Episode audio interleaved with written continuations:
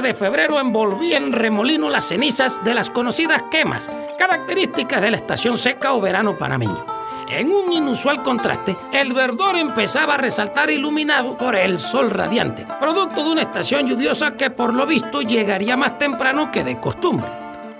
Como todos los años, muchos se preparaban para el éxodo masivo que casi a manera de peregrinaje los conduce a las playas y a otros puntos del interior del país para disfrutar de un par de días libres por la celebración de los carnavales.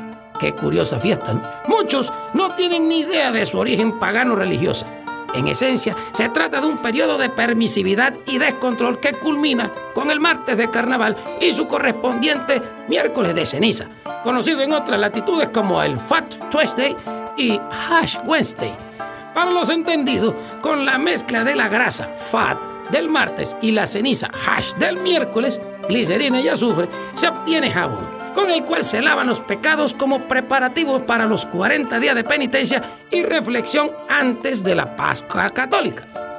La ciudad se había quedado vacía. Jaime Quintana, conocido como Jimmy, despertó aquella mañana preguntándose qué diablos iba a hacer con su vida. Se había cumplido ya dos años desde que un matrimonio fugaz e insípido resultó en un divorcio atroz que lo dejó en la ruina, con el corazón roto y sin muchas ganas de vivir lo invadía un sentimiento de absoluta soledad. Todavía se preguntaba cómo fue que él, un profesional asalariado de clase media, había conseguido la gerencia general de una importante empresa transnacional. Logró conquistar a una mujer de alta sociedad y apellido famoso, malcriada, impulsiva y caprichosa.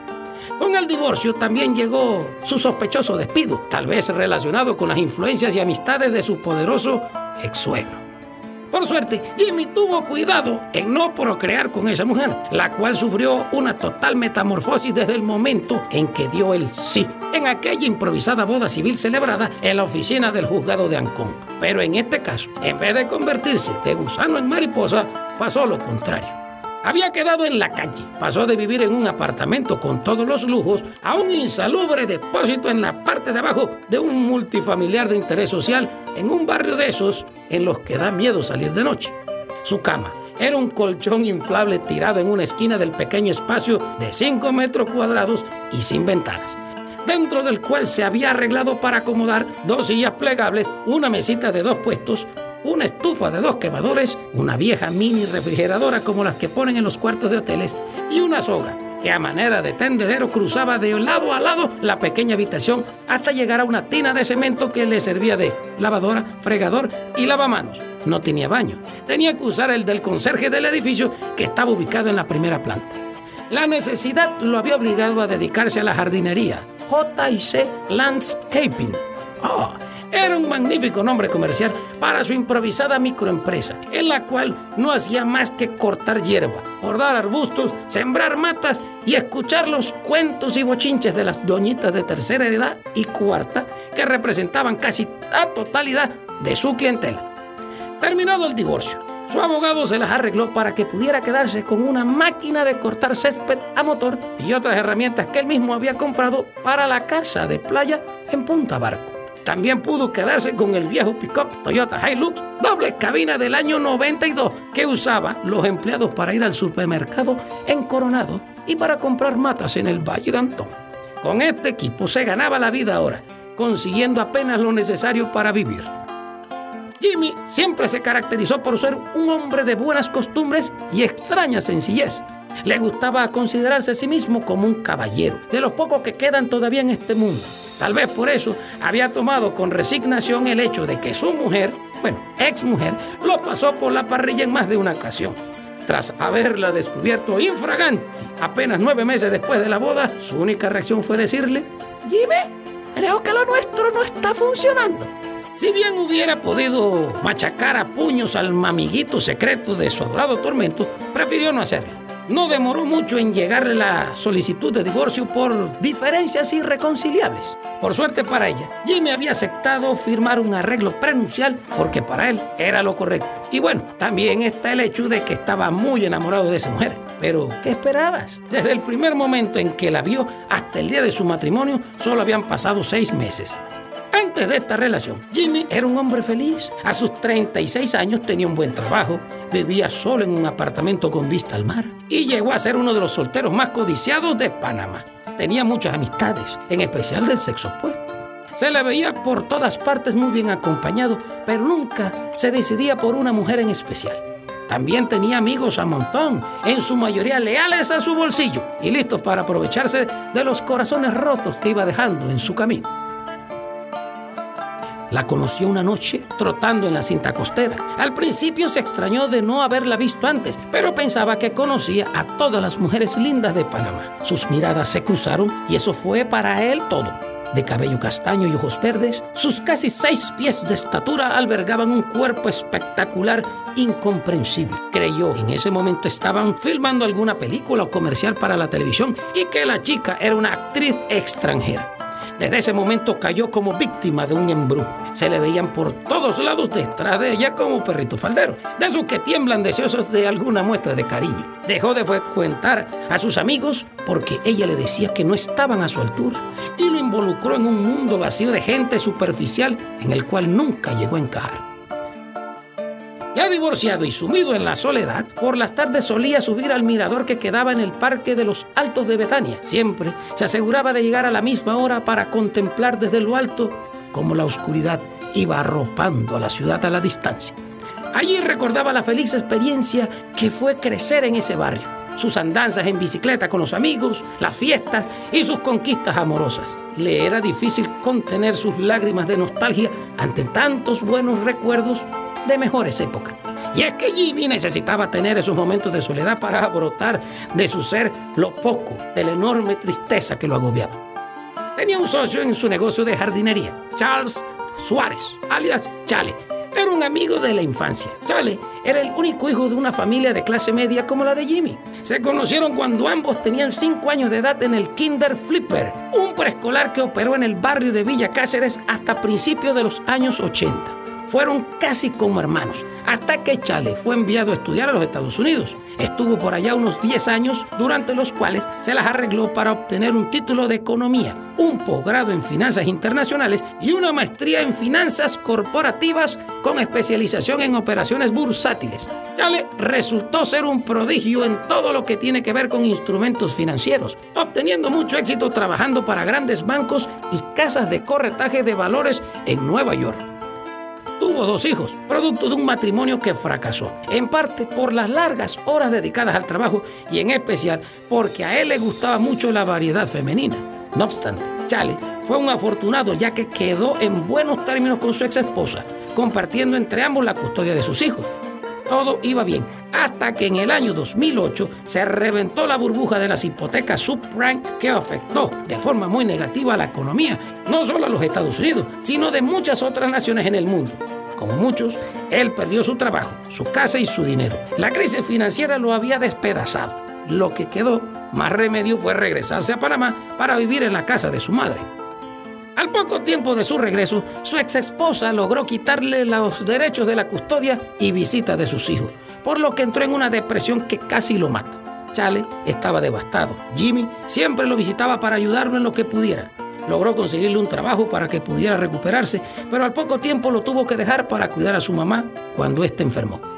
Él era el único que le quedaba a Doña Meche tras perder a su marido años atrás. Cuando su madre murió, Chales se apoyó mucho en Jimmy y volvieron a ser como hermanos. Incluso fue el único amigo que Jimmy no echó de lado cuando se juntó con su ahora exmujer. Pasado ese periodo oscuro en su vida y habiendo encontrado la paz interior, Chale se convirtió en todo un experto en mantenimiento. Hacía todo tipo de trabajos, desde instalar baldosas hasta construir paredes de yeso. A menudo Jimmy le preguntaba por qué no había seguido con las finanzas, a lo que Chale siempre respondía que se sentía mucho más a gusto trabajando con sus manos para producir cosas tangibles que por más inferiores que lucieran le daban mucho más satisfacción que jugar con números tratando de predecir lo impredecible. Siempre decía, mira compadre, la gente que trabaja y que creando modelos de riesgo en la industria financiera piensan que de verdad existe la bola de cristal. Están bien equivocados.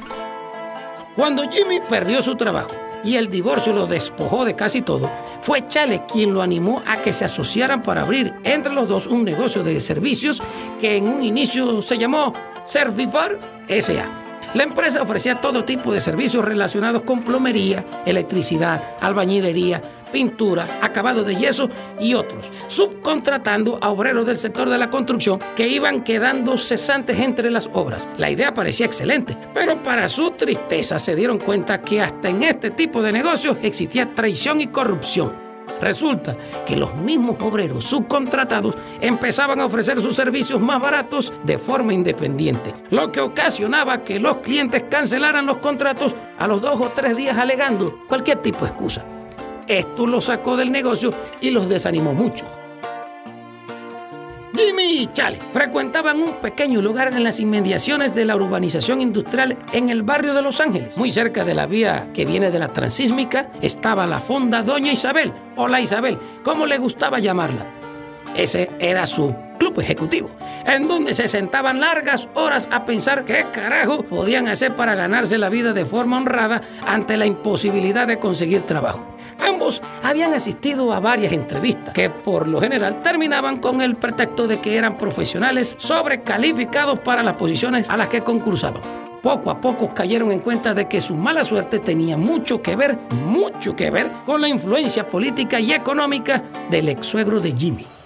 En este pequeño bar-restaurante daban rienda suelta a su imaginación para tratar de incursionar en algún tipo de negocio que no requiriera de mucha inversión. En ese lugar, que era frecuentado por obreros de las industrias cercanas, conocieron un personaje que iba a cambiar sus vidas para siempre. Paulino, el jardinero, era un hombre de tez negra de avanzada edad. Había trabajado en la zona del canal en la división de mantenimiento cortando hierba por casi 40 años. Se acababa de jubilar, pero la jugosa pensión que recibía por haber entrado a trabajar justo antes de los tratados Torrijos Carter no le bastaba para mantener a su numerosa familia, en especial a sus dos hijos menores de 4 y 6 años, producto de sus amoríos con una joven muchacha de origen colombiano. Por esta razón, Paulino se dedicaba a lo único que sabía hacer, podar césped y sembrar matas. Por suerte, en el transcurso de su vida laboral hizo muchas amistades que por ahora lo contrataban para atender sus jardines.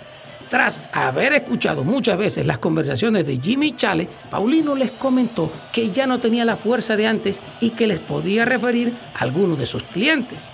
Pero no sabemos nada de jardinería. Me van a decir, muchachos, que nunca en su vida han podado un jardín. O es que en la casa donde vivían no había patio. Eso no tiene ciencia, muchachos. Si yo lo puedo hacer, de seguro ustedes también. Piénselo y me avisan. Tú sabes que yo tengo una máquina de cortar hierba. Bueno, como bien te puedes acordar, mi mamá me hacía cortar el césped los domingos cuando llegaba amanecido y pasado de trago.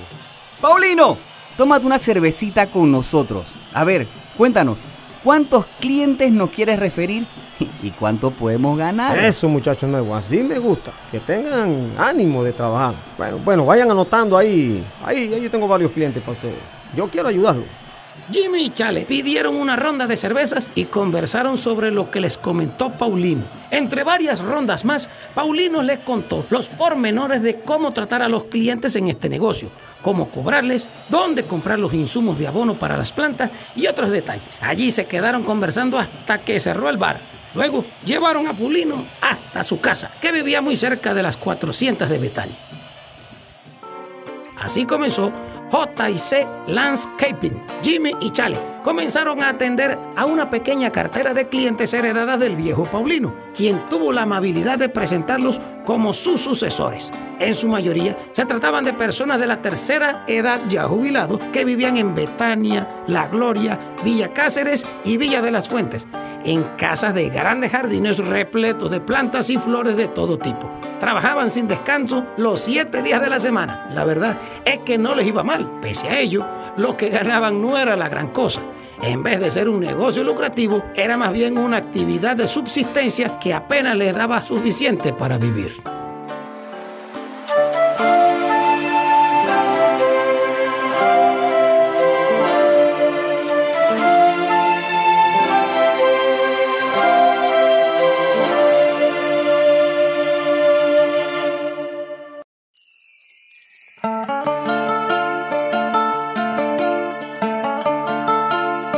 Ese viernes amaneció nublado. Según el pronóstico del clima, los carnavales iban a ser algo lluviosos.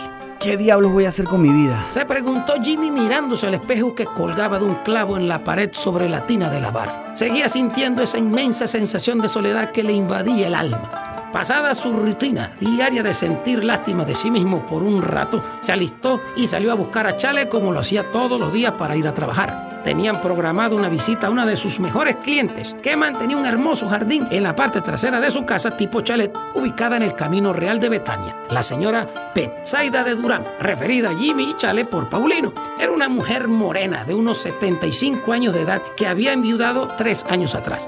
Se había jubilado de profesora de historia, habiendo dictado esa materia por más de 40 años en muchas escuelas, tanto públicas como privadas. Le encantaban las plantas y así lo demostraba su impresionante jardín su difunto esposo, el señor Franklin Durán, lo mantuvo hermoso por mucho esfuerzo y dedicación a través de los años. Franklin trabajó como guardia de seguridad en la zona del canal toda su vida. Aprendió todo sobre el mantenimiento de jardines de su abuelo Winston, quien era versado en jardinería y había llegado de la isla de Barbados en los años 20 la señora Betty, nacida en Boca del Toro. Era una mujer muy amable y agradable. Su rostro arrugado guardaba los reflejos lejanos de una belleza mística, enmarcada en unos impresionantes ojos tan celestes como el cielo. Cada vez que Jimmy y Chale iban a su casa a trabajar en su jardín, terminada la faena, ella siempre les preparaba ricos y fríos refrescos para saciar su sed. Le gustaba mucho conversar, tal vez porque no tenía mucha gente con quien hacerlo, pues en una ocasión les comentó que la mayoría de sus vecinos ya habían pasado a mejor vida. Jimmy Chale le decían con cariño la mujer enciclopedia. No había tema del cual no supiera por lo menos algo. Ella siempre compartía con Jimmy Chale historias y datos interesantes. En una ocasión, le contó cómo se creó el barrio de Betania a finales de los años 40 y cómo se escogió su nombre entre otros como los Guayacanes y Bastidas, a través de una votación popular el 28 de noviembre de 1952. También les contó que por las inmediaciones de esta pintoresca barriada pasaba el conocido Camino de Cruces, ruta colonial que conectaba la antigua ciudad de Panamá la Vieja con el fuerte San Lorenzo en Colón. Las narraciones de la señora Betsy dejaban boquiabiertos a Jimmy Chale, quienes se preguntaban por qué esta información no figuraba en los libros de historia de Panamá. Ella siempre les decía que había muchísima gente viviendo encima de lugares históricos sin tener la menor idea y peor aún, sin que les importara. Mientras bajaban sus herramientas del viejo pick-up para iniciar la faena, surgió una pregunta de rigor. Y entonces, mi querido Jimmy, ¿cuál es el plan para estos carnavales? ¿Y tú qué crees, mi estimado Chale? Pues lo mismo que el año pasado. Nos vamos los cuatro días para la tabla con toda nuestra amiga la modelo. Después de un breve silencio durante el cual ambos viajaron al pasado de sus memorias, Jimmy le preguntó a Chale. ¿Te acuerdas de los carnavales de 1994? Pero claro que me acuerdo. Esos fueron los carnavales que vine de vacaciones a Panamá y nos fuimos para la casa de tu abuela en las tablas con todo el clan. Fueron épicos. Estamos en lo mejor de nuestra juventud sin preocupaciones, responsabilidades y nada de temores. de verdad que sí. ¿Qué tiempos aquellos? Pero bueno, volviendo a la realidad, por lo visto iremos a marcar tarjeta a la Isabel. Ese día se dedicaron a trabajar como de costumbre en compañía de su música favorita que hacían sonar en un par de destartaladas bocinas conectadas a un viejo iPod.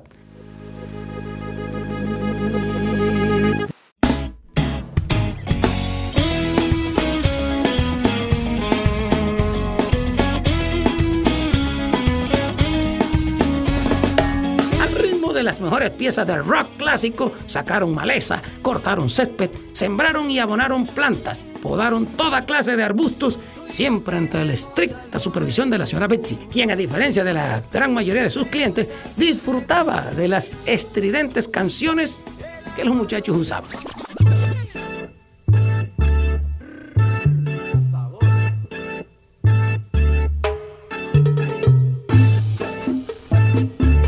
Chicos, yo fui a ver a Carlos Santana. Claro que sí, en el Estadio Revolución cuando vino a principios de los años 70.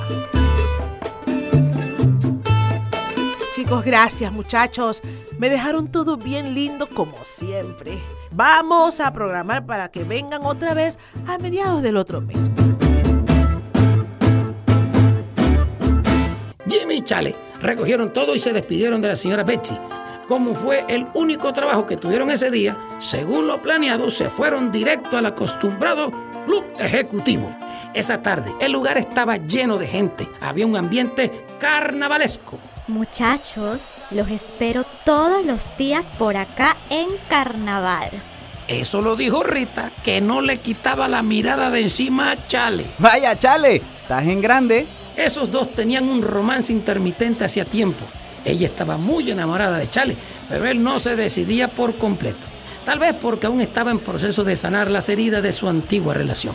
Entre tragos, música alegre y conversaciones sin sentido, transcurrió la noche del viernes previo a los carnavales en el bar La Isabel, en donde todos le dieron a su manera la bienvenida a las festividades del dios Mo.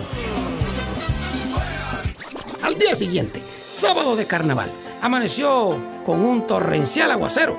A pesar de que su techo tenía varias goteras impertinentes que controlaba con ollas y envases de helado, Jimmy dormía a pierna suelta en su estrecho cuchitril sin el calor característico que había sido aplacado por la lluvia de esa mañana.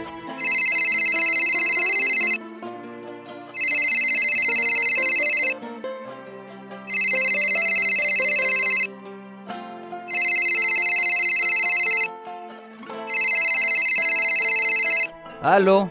Hola, buenos días. ¿Me hablan de la empresa que arregla jardines? Eh, sí, sí, sí, buenos días. Le habla Jaime Contreras. ¿En qué podemos ayudarle? Sí, mira, lo que pasa es que quería saber si me pueden hacer unos trabajos en la casa. Claro que sí. ¿Con quién tengo el gusto? Te habla la señora Sofía de Duda. Perdón, la señora Sofía García. Dígame, señora Sofía, ¿qué necesita? Estamos a la orden. Bueno, lo que pasa es que me acabo de mudar a una casa que estuvo abandonada como dos años y ahorita el patio está todo lleno de monte y de arbustos y quiero saber si me pueden ayudar podando todo. Sí, sí, con mucho gusto. ¿Cuándo desea usted que le realice el trabajo? Si puede ser hoy mismo, mejor. Listo, no hay problema. Eh, ¿Y cuál es su dirección? ¿Ya sabes dónde está la gloria de Betania?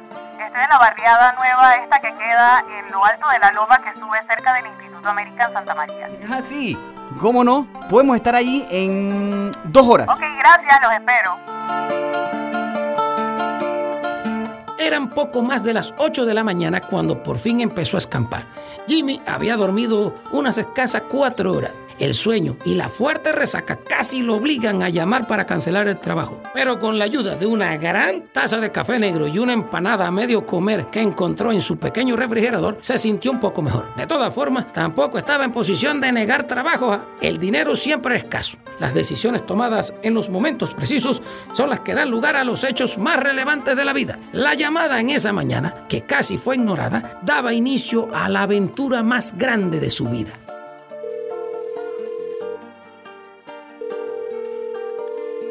Trató varias veces de llamar a Chale.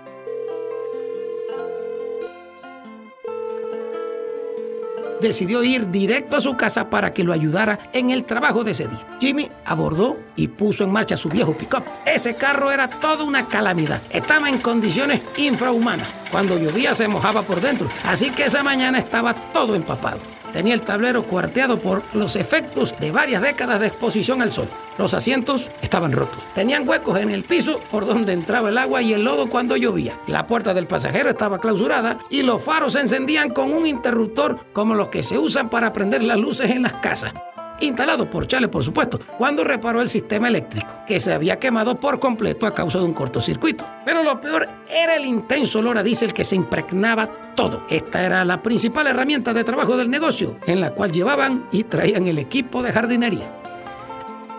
Al llegar a la casa de su amigo, tocó varias veces el timbre, sin respuesta alguna. Jimmy decidió tomar la llave de repuesto que Chale siempre escondía debajo de uno de los muchos potes de matas que adornaban el porche de la casa. El improvisado escondite para la llave no había cambiado desde principios de los años 80.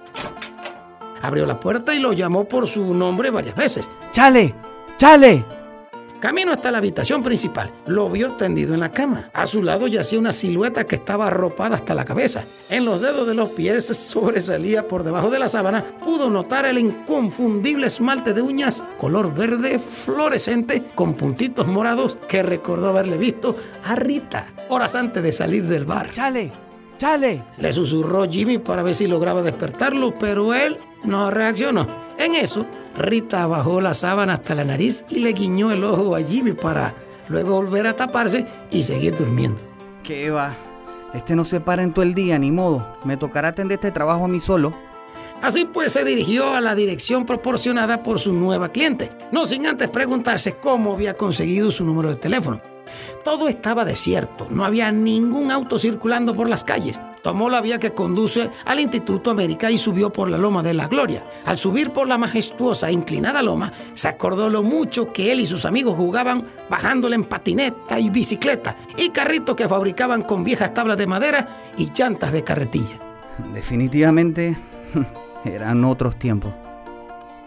Al cabo de un par de minutos pudo dar con la dirección. En la entrada principal de la casa, una de las últimas casi en la cima del cerro, se encontraba una mujer joven fumando un cigarrillo. Eh, señora Sofía. Hola, por favor, llámame Sofía. Gracias por venir en un día festivo. Con mucho gusto, Sofía. Lo llamé por referencia de la mamá de una amiga que usted le hizo un trabajo de, de mantenimiento de jardines, no sé si se acuerda. Fue por medio de la señora Clara en Villa de las Fuentes. Ella me habló de su trabajo. Algo tenemos que estar haciendo bien. En ese momento Jimmy sintió una enorme satisfacción por el hecho de que alguien los hubiera recomendado.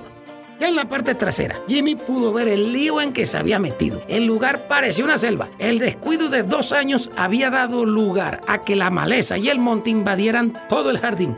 Lo que alguna vez había sido hermosos rosales, ahora eran arbustos que crecían por todos lados cubiertos de afiladas espinas en la cerca perimetral de alambre ciclón que sobrepasaba la propiedad de un barranco bastante empinado, habían proliferado enredaderas de balsamina, cuyas frutas amarillas atraían toda clase de insectos. Para colmo, todo estaba encharcado por la fuerte lluvia de la madrugada.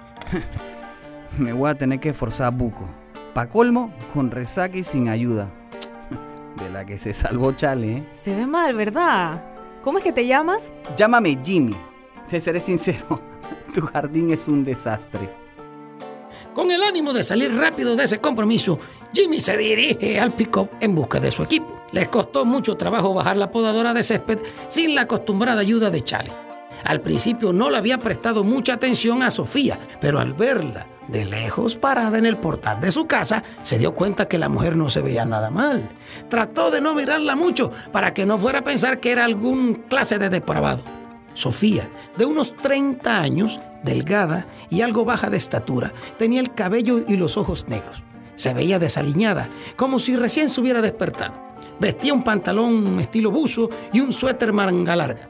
Se podía notar algo de tristeza en sus ojos, bajo los cuales resaltaban unas oscuras ojeras que daban la impresión de que la pobre no había dormido en días. Ya con su equipo preparado, Jimmy se disponía a iniciar la ardua faena de arreglar lo que en otros días fue un hermoso jardín, cuando de pronto se apareció Sofía con dos botellas de cerveza importada. ¿Quieres una? sí, por supuesto. Gracias. Uf, nada como una buena cervecita para quitar la resaca, ¿ah? Acto seguido, Jimmy tomó un trago de su botella, sorprendiéndose de lo bien que le cayó. Considerando que él era un hombre de edad madura, acostumbrado a tomar licor, nunca había comprobado por sí mismo la veracidad tras del mito que afirmaba que tomarse una cerveza fría quitaba la resaca.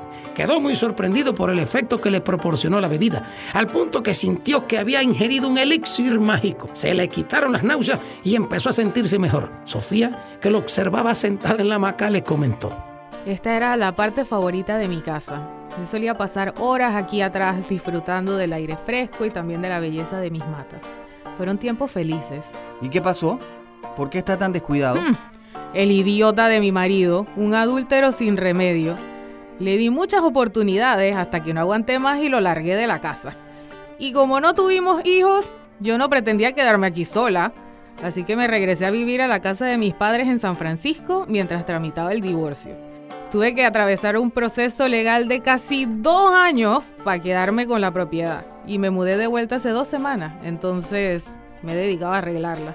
Ay, qué pena. Se nota que fue un jardín bien bonito. La historia de Sofía hizo que Jimmy sintiera un regocijo por dentro, una sensación de bienestar, pero no por lo de la infidelidad y el divorcio que experimentó la muchacha, sino porque a ella le había pasado lo mismo que a él. Realizó que él no era el único y que esas cosas le pasan a cualquiera. Bueno, te voy a dejar para que trabajes sin molestia. Y no te preocupes, que te voy a recompensar muy bien. Bajo un cielo nublado, Jimmy comenzó a podar la maleza lo más que pudo con su machete para poder utilizar la máquina cortadora de césped. Cortó suficiente monte y enredadera como para llenar cuatro bolsas grandes de basura. Tras dos horas de faena, por fin echó a andar la vieja podadora, que sonaba como un auto sin silenciador. Con ayuda de la destartalada y humeante máquina, pudo domar al fin la abundante vegetación que casi no dejaba ver el suelo. Llegaba el mediodía cuando Jimmy le daba los últimos retoques a unos helechos que habían crecido tanto que habían cubierto por completo las macetas en los que estaban sembrados. Cansado y deshidratado por el calor y la intensa humedad, ya casi no podía con el peso de la tijera de podar, pero aprovechó hasta la última gota de su energía porque sabía que iba a cobrar un buen dinero por su esfuerzo, muy necesario para amortiguar la falta de trabajo características de esa semana de carnavales en la que nadie piensa en sus jardines. Ya terminado el trabajo, se percató de la privilegiada vista que se tenía desde ese jardín. Se podía alcanzar a ver toda la llanura atestada de casas, calles y edificios hasta llegar al mar, al igual que los barcos en la bahía esperando su turno para cruzar el canal. Qué hermoso mi Panamá.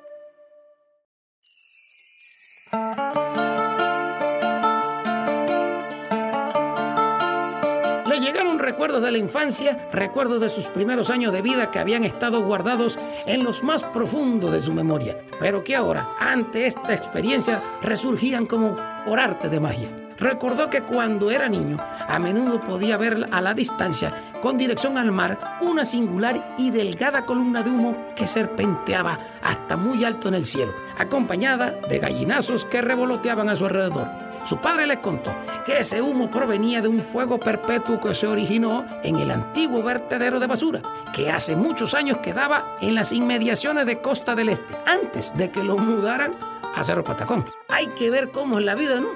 Una de las áreas residenciales más exclusivas de Panamá solía ser antes el lugar en donde se acumulaban toda la basura de la ciudad.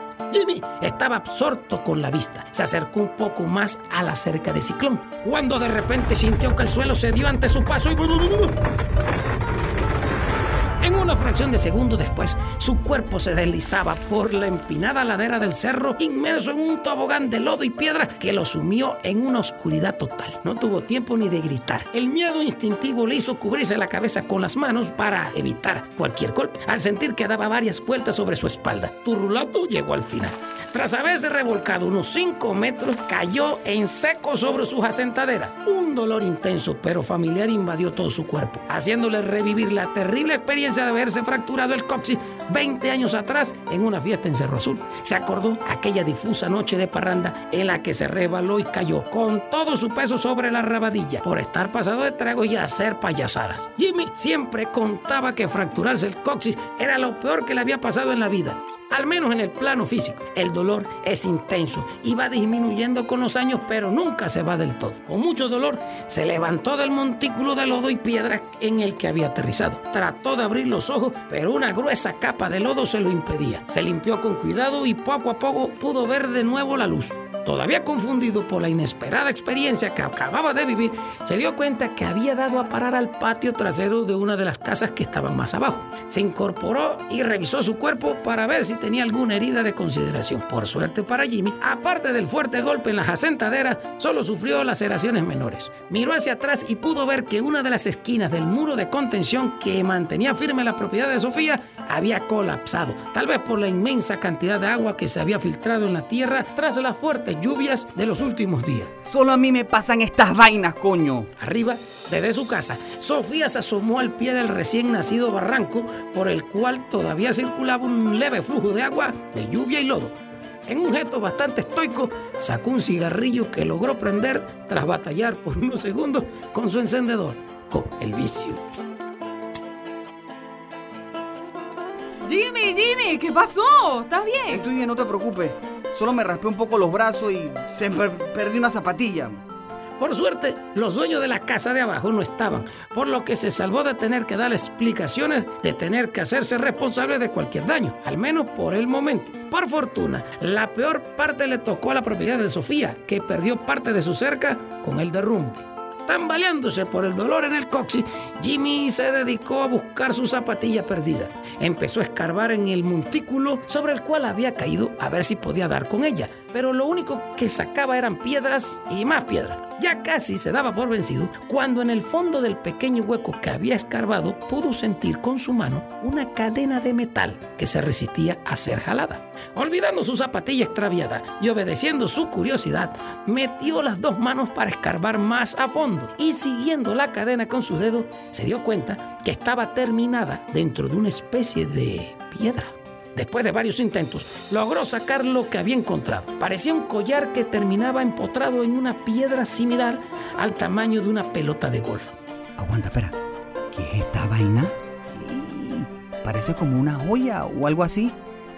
Tal vez una piedra preciosa. Trató de limpiarlo un poco con su suéter, intentando también romper la piedra, de la cual apenas se asomaba un eslabón y lo que parecía ser un pendiente ovalado de algún tipo de metal. En eso apareció Sofía, que venía a paso acelerado con un cigarrillo en la boca y cargando un maltrecho botiquín de primeros auxilios. En un acto instintivo, Jimmy escondió su hallazgo en uno de los bolsillos de su pantalón estilo cargo. Ven, ven, ven, ven acá, déjame revisarte. Estoy bien, no te preocupes. No te hagas el machazo, Jimmy. Puedes tener un golpe interno y no sabes. Confía en mí. Yo estudié dos años de enfermería. Está bien, pero mejor vamos de vuelta para tu casa. Ya en la casa, Sofía revisó a Jimmy y curó sus heridas. Le enseñó dónde quedaba el baño para que se pudiera limpiar y le ofreció un suéter seco para que se cambiara. Estuve buscando en unas cajas por ahí, pero el pendejo ese de mi marido no dejó ni chancleta ni zapatillas. Así que te vas a tener que ir descalzo. No importa, con el suéter basta. ¿Qué estás buscando? Cigarrillos, como que se me acabaron. Voy a tener que fumarme una colilla de cigarrillo, como hacían los presos en la cárcel modelo. Así me da chance para ir a comprar más. Jimmy se limitó a observarla mientras ella soplaba las cenizas y limpiaba con dedicación una colilla que había quedado a medio fumar en un cenicero cercano. Era increíble el nivel de satisfacción que esa mujer expresaba con cada bocanada de humo que aspiraba y al rato botaba por su boca y nariz. Iba a hacerle un comentario sobre su humeante hábito, pero prefirió no hacerlo. Después de todo, ella era una completa extraña y no sabía cómo iba a reaccionar. Lo que sí hizo fue preguntarle quién se iba a encargar del arreglo de las consecuencias del pequeño accidente que había sucedido en el patio y en especial en la casa del vecino de abajo. Tú no te preocupes por eso. Yo le voy a pasar la factura al señor Dutari. Total, él es el que tiene la culpa por no haberle dado mantenimiento a la casa en tanto tiempo. Tranquilizado por haberse zafado de toda responsabilidad sobre el derrumbe, montó su equipo de vuelta al pick-up. Estaba a punto de despedirse seguro de que no le iban a pagar. En verdad, no le importaba mucho, solo quería salir corriendo a ver qué carajo era lo que había encontrado. Pero Sofía ya le tenía el dinero preparado en un sobre, el cual a simple vista le pareció un tanto gordito para el trabajo que había realizado. Muchas gracias y de verdad disculpa por tanto alboroto. No, no, no, gracias a ti por tu trabajo y por no haberte matado ni tampoco quebrado un hueso. Seguro te voy a llamar más adelante para que le sigas dando mantenimiento al patio. Pasaban de las 2 de la tarde cuando Jimmy salió de la casa de Sofía. Mientras manejaba, sacó de su bolsillo el objeto que había encontrado. Trató de romper la piedra en más de una ocasión, pensando que se mantenía en su interior algún tipo de joya. Al revisarla con más detenimiento, se dio cuenta de que no se trataba de una piedra, sino más bien de lodo arcilloso que se había solidificado. Agarrando el timón con una sola mano, puso el objeto en el asiento del pasajero y tomó un alicate que estaba por allí tirado en el piso del pick-up. Estaba a punto de darse un golpe en seco cuando de pronto el sonido ensordecedor de la bocina de un camión recogedor de basura le hizo darse cuenta de que estaba transitando por el otro sentido de la calle y estaba a punto de chocar de frente con el inmenso basurero andante. Sin tiempo de pensarlo, jaló el freno de emergencia y giró con fuerza el timón hacia la derecha, haciendo que el pick-up derrapara en un giro de 180 grados. Al terminar la maniobra evasiva, el carro quedó ubicado delante del camión, por lo que pisó a fondo el acelerador y se perdió envuelto en una densa nube de humo característica de los motores diésel con fallas en la bomba de inyección. Angustiado por el suceso, decidió no distraerse más mientras estuviera manejando. Se dirigió a casa de Chale para ver si se había levantado. Tomó el objeto y lo puso en su bolsillo antes de entrar a la casa. En ese momento tenía la puerta abierta de par en par. Había música sonando y se podía escuchar el canto horrible y desafinado de Chale que estaba de pie ante la estufa revolviendo algo en una enorme olla. Oye, borracho. Hey, ¿qué pasó, huevado? Déjame adivinar. Hoy no encontraste ropa de hombre y vienes de una junta en barre. ¿De qué demonio estás hablando? ¿Estás loco? Ah, con que yo soy el loco. Tú entras a mi casa con el pantalón enlodado, sin zapatos y con suerte de mujer y resulta que el loco soy yo. Tú estás bien jodido, Jimmy. ¿eh? Al escuchar a Chale, Jimmy cayó en cuenta de que había salido de donde Sofía todo sucio y bajando la mirada vio que tenía puesto un suéter que decía, no boyfriend, no problem. Cuando Sofía le ofreció el suéter para cambiarse, asumió que era uno de su ex marido. Él solo se había fijado que el suéter era negro. Soltó una carcajada mientras se quitaba la femenina prenda y se la tiraba a Chale en la cara. ¿Me podrías explicar qué rayos te pasó? Amigo, hoy me pasaron más cosas juntas que en los últimos seis meses y tú durmiendo la resaca. Huevón. Te llamé como mil veces y te vine a buscar más temprano. No te desperté porque vi que estabas con Rita. Por cierto, ¿dónde está ella? No sé. Cuando me levanté ya se había ido. Si no me lo hubieras dicho, ni me entero de que viniste. Papá, roncabas como un ogro y tu amiga estaba bien acurrucadita contigo. Ey, sí. Bueno, pero ya saben que entre nosotros no va a haber nada serio. No seas malo con la muchacha. Tú sabes que ella tiene sentimientos hacia ti. Está bien, pues. Ya basta de hablar de mí. Cuéntame qué fue lo que pasó. ¿Quieres un poco de mi sancocho levanta muerto? Anda, comamos mientras me cuentas. Los dos se sentaron a comer mientras Jimmy le contaba a Chale, con lujo de detalles, todo lo que le había sucedido esa mañana. Al finalizar la historia, sacó el objeto de su bolsillo y lo puso en la mesa. Esto es lo que encontré, mira. Rayos, ¿qué es eso? Lo mismo pregunté yo. Apuesto que es algo valioso que algún niño rico enterró jugando algún juego pendejo de eso. Tomó el objeto y tras revisarlo por unos segundos le dijo a Jimmy. Oye, Jimmy, esto es un collar y parece que tiene un prendedor o algún tipo de medalla. O tal vez sean piedras preciosas. Déjame buscar la caja de herramientas para ver cómo lo sacamos de allí. Chale regresó con un antiquísimo maletín azul que mostraba la imagen del Puente de las Américas a un costado, que solía usar cuando cursó el primer grado de la escuela primaria para llevar sus enseres a las clases de educación física. Oh, Chale, ¿tú todavía tienes esa vaina? Pues claro. Tú sabes que a mi mamá no le gustaba botar nada. De allí, Chale sacó un destornillador y una pinza de presión. Con mucho cuidado, envolvió la parte de la piedra en un trapo y prensó el destornillador con la pinza, haciendo un pico improvisado. Comenzó a golpear con firmeza hasta que en el tercer intento los dos quedaron fríos al ver cómo la punta del destornillador se enterraba en aquella masa, quebrándola por completo. ¿Está listo? Al quitarle el trapo, pudieron ver que la mitad de la piedra se había reducido a añicos, dejando ver por fin lo que estaba pegado al final de la cadena. Se trataba de una especie de medallón, un objeto ovalado delgado de 6 centímetros de diámetro con una tonalidad entre negra y verdosa. Se podían distinguir grabados en su superficie una serie de líneas delgadas que conformaban dibujos ilegibles por la suciedad. Ambos revisaron el objeto mirándolo por todos lados. En su borde posterior, que había estado oculto detrás de la masa de lodo solidificado, sobresalía una especie de tope. Con mucho cuidado, Chale tiró de él y el objeto se abrió. ¿Qué es eso, Chale? Es un relicario. En su interior, el relicario estaba tan sucio como en el exterior. Chale sacó un cepillo de dientes de su maletín y le dijo a Jimmy que sacara un limón de la refrigeradora. Con el jugo que le exprimió el limón y un poco de sal que tomó del salero que estaba en la mesa, Chale hizo una pasta con la cual empezó a cepillar el relicario. Le tomó casi una hora, pero al final de la limpieza había quedado tan brillante como si estuviera en el estante de una joyería.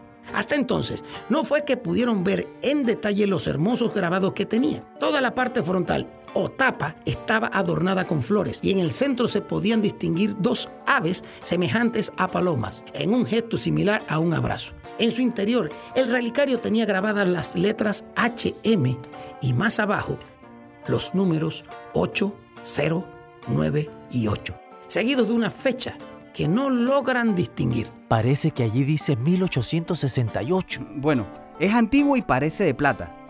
¿Cuánto valdrá? Oye, tú sí eres bruto, ¿ah? ¿No te das cuenta de que acabas de encontrar algo que puede valer más por su historia de lo que podrías conseguir en la casa de empeño? Además, ni siquiera sabes si en realidad es de plata. ¿Y qué historia es esa, Chale? Tú siempre es soñador. Apuesto que es un relicario de alguna abuelita que se lo dejó caer por allí en esa barriada de Yeyes. o puede ser algo que se robó un sirviente y lo enterró para recuperarlo después. ¿Tú qué sabes? No creo, Jimmy. Eso tiene bastante tiempo de estar enterrado. ¿No viste que estaba empotrado en lodo petrificado, pues? Yo digo que es viejo, pero debe tener una historia por detrás. Mira la fecha, dice 1868. Sí, pero no significa que lo enterraron en 1868, chale. Puede ser que lo fabricaron en el 68, pero eso no significa que fue enterrado en ese año. Bueno, nada más por curiosidad te voy a preguntar, ¿cuánto tiempo crees que lleva enterrado, pues? Por lo menos 100 años. sí, sí, sí, sí. Como tú eres un arqueólogo profesional, se te hace fácil determinar eso, ¿no? ¿Será que es que tú tienes un kit de datación en tu super maletín retro? Entonces, digo, dime, según tú allá en el 16, alguien fue al cerro ese en el que no había nada para ese tiempo, lo escaló y enterró el relicario de su abuelita porque de eso dependía el futuro de la humanidad dentro de 100 años y tú y yo seríamos los héroes. Jimmy, solo te estoy diciendo que investiguemos un poco más sobre esto. Estamos en carnavales, no hay trabajo, no tenemos mucha plata y tenemos tiempo de sobra. ¡Anímate! El mundo es de los aventureros. ¿Qué aventurero del carajo, hombre? Quiero sacarle plata a esa vaina. Tú y escabrío andar cortando hierba como un machetero. Odio el maldito picope ese roñoso. Odio siempre estar limpio odio mi vida. Tú por lo menos te quedaste con la casa de tu mamá, que ya está pagada. Y también te dejó la plata de seguro de vida. En cambio, yo tengo que vivir en esa posilga hedionda. Ni siquiera tengo una cama decente, coño. Chale se quedó callado, le entregó el relicario a Jimmy y guardó sus herramientas. Su único amigo, el que lo había ayudado en sus momentos más oscuros y que siempre se caracterizó por mantener la cordura y el positivismo con respecto a su situación, por fin había dejado salir sus sentimientos. Jimmy se levantó de la mesa en silencio y se dirigió a la puerta de salida. Chale lo siguió al rato. Quería dejar que se le bajara un poco el mal humor. ¿Quieres que te acompañe a la casa de empeño? Apuesto a que debe estar llena de gente empeñando cosas para irse a carnavalear. ¿Cuánto crees que me den por esa vaina? Bueno, tú sabes que a las casas de empeño no les importa la antigüedad, solo el valor del bill metal. Si resulta ser de plata, creo que te pueden dar como 7 dólares. Bueno, no es mucho, pero por lo menos alcanza para un par de cervecitas, ¿no? Ese es mi muchacho.